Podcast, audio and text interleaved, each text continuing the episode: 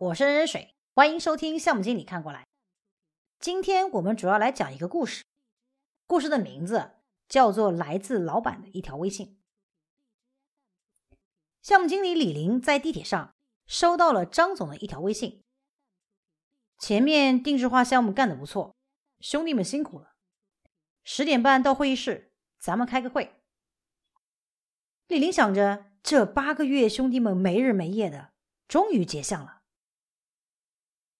到了十点二十五，李林走进了会议室，发现市场部经理王明也坐在那儿，还投影了一张市场研究报告的片子。李林觉得他恐怕只是这个会议的小插曲，于是就坐在了最靠门口的座位上，准备跟张总说完话就先回去了。李林，往里坐啊！张总边说边走进了会议室。并示意李林坐到王明的身旁。客户对那个定制产品的反馈很好，今天中午你带大家好好吃一顿，公司给你们庆功。张总客气了，我带兄弟们先行谢过了。哪里？那王明你就先开始吧，李林你也听一下。李林心里犯嘀咕，但心已经飞去了庆功宴了。他发消息给猪猪。让他先把好消息放出去，并预定楼下那家新开业的沸腾鱼。王明铿锵有力地阐述着市场环境的变化、竞争对手的做法以及客户对产品的期望。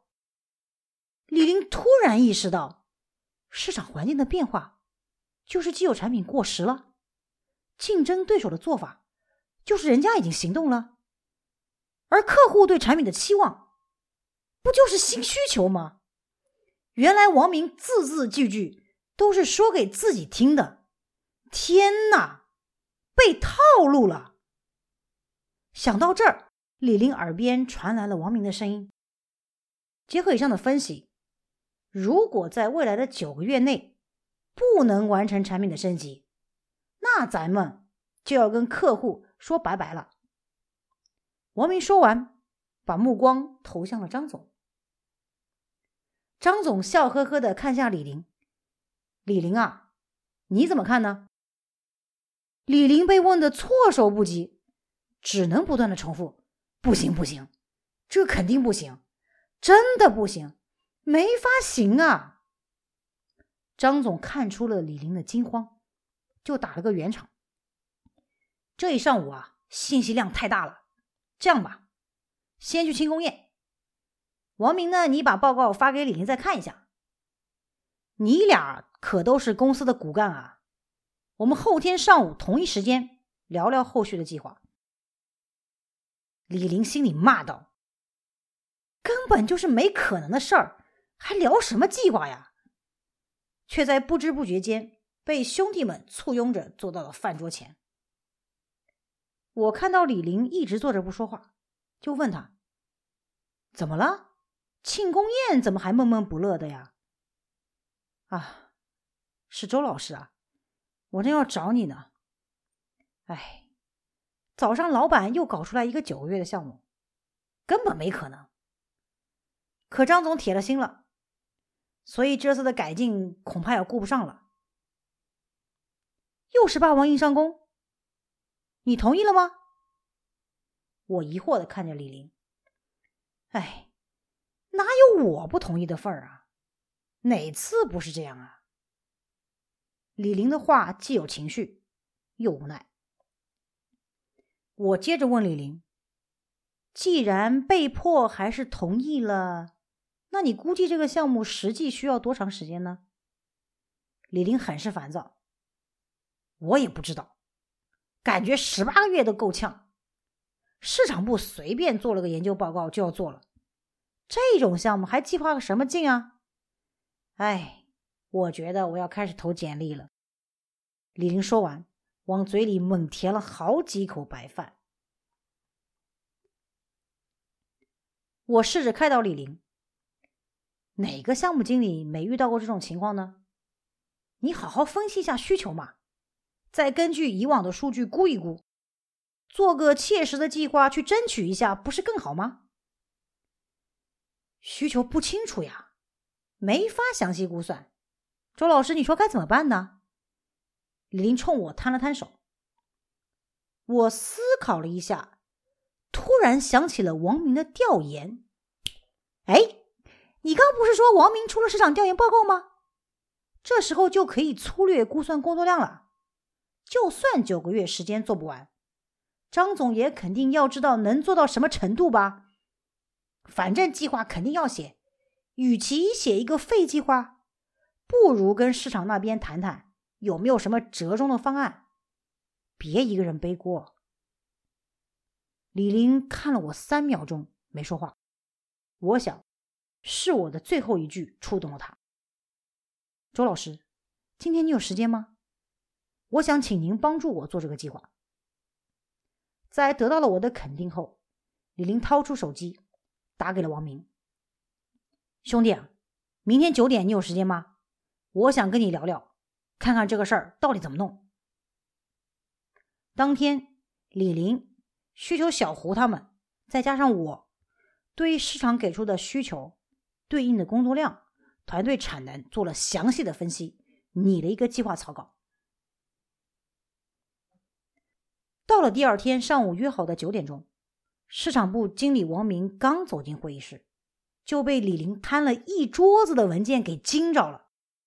正准备坐到李林对面的时候呢，却又被李林拉到了身边。哎，兄弟兄弟啊，我昨晚仔细看了你的报告，确实觉得咱们的产品要升级了。所以我跟小胡他们把需求梳理了一下，细化到具体的功能，一共一百八十三项。王明不动声色，只有眉毛微微抬了一下。李林看出了他的微表情，接着说：“现在我给你过一下，看看我们对需求的理解是不是正确。”李林滔滔不绝的讲了五十多分钟，王明终于忍不住了：“哎，兄弟兄弟！”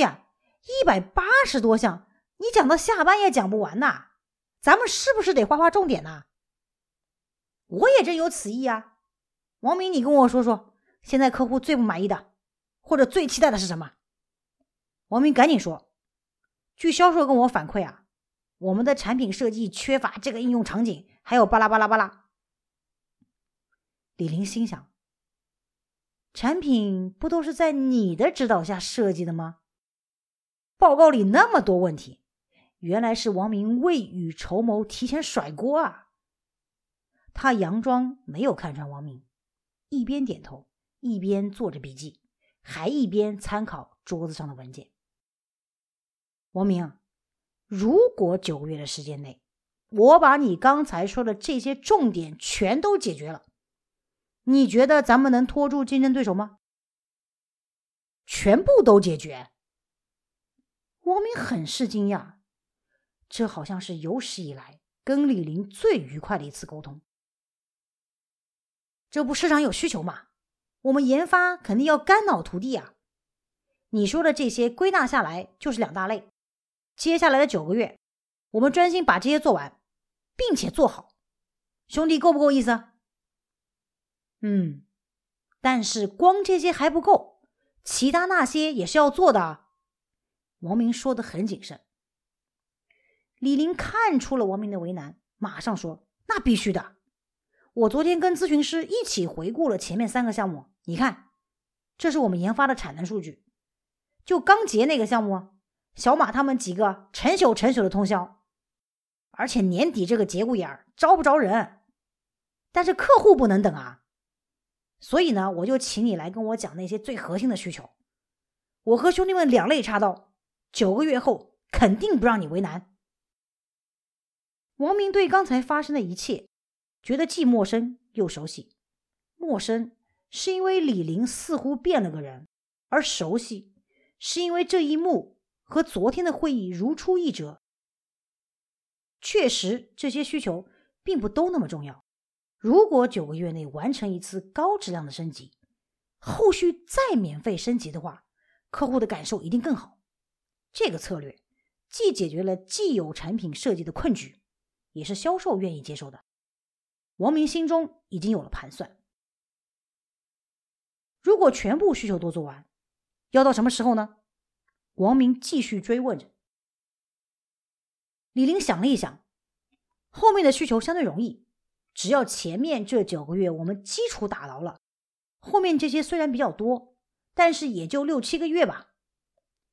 王明在心里又把刚才的市场策略盘算了一遍，他知道，如果九个月后产品出现问题，那么设计缺陷这个锅就要在销售、市场和研发之间踢皮球了。于是他说：“我 OK。”不过需要一个整体的营销策略，并且需要获得销售和张总的支持。好兄弟，那咱们就回去分头写计划吧。要是有什么新想法，咱俩随时沟通。和老板的会议如期而至，王明先阐述了需求的优先级，李林报告了过程改进后的效能数据以及整体的项目计划。张总让销售经理也加入了进来。由于解决了既有的产品缺陷，又比竞争对手多了增值服务，王明的营销策略获得了销售的支持，被张总当面夸奖。九个月后，李林又吃了一次庆功宴，这次可比上回开心多了。在这个故事里，我们可以看到，在信息不足的情况下。项目经理居然可以被迫承诺一个项目，却无法制定一个计划，这是非常可笑的。Humphrey 曾经说过，最难以制定计划的时候，也是最需要计划的时候。事实上，在项目开发的整个生命周期里，策划并不是一次性的工作，也不仅仅只有一个计划。随着软件开发的不断推进，策划的准确性会越来越高，但难度和必要性却越来越低。所以，项目的初期是策划发挥作用的最佳时机。如果李林不知道到底完成那些工作需要花费多长时间，那九个月后就只能投简历了。这样的博弈屡见不鲜，老板总是最后的赢家。项目经理总是被压迫，而关键时刻的策划是项目经理推翻压迫的秘密武器。好了，今天的故事就说到这里。我是任水，感谢收听项目经理看过来。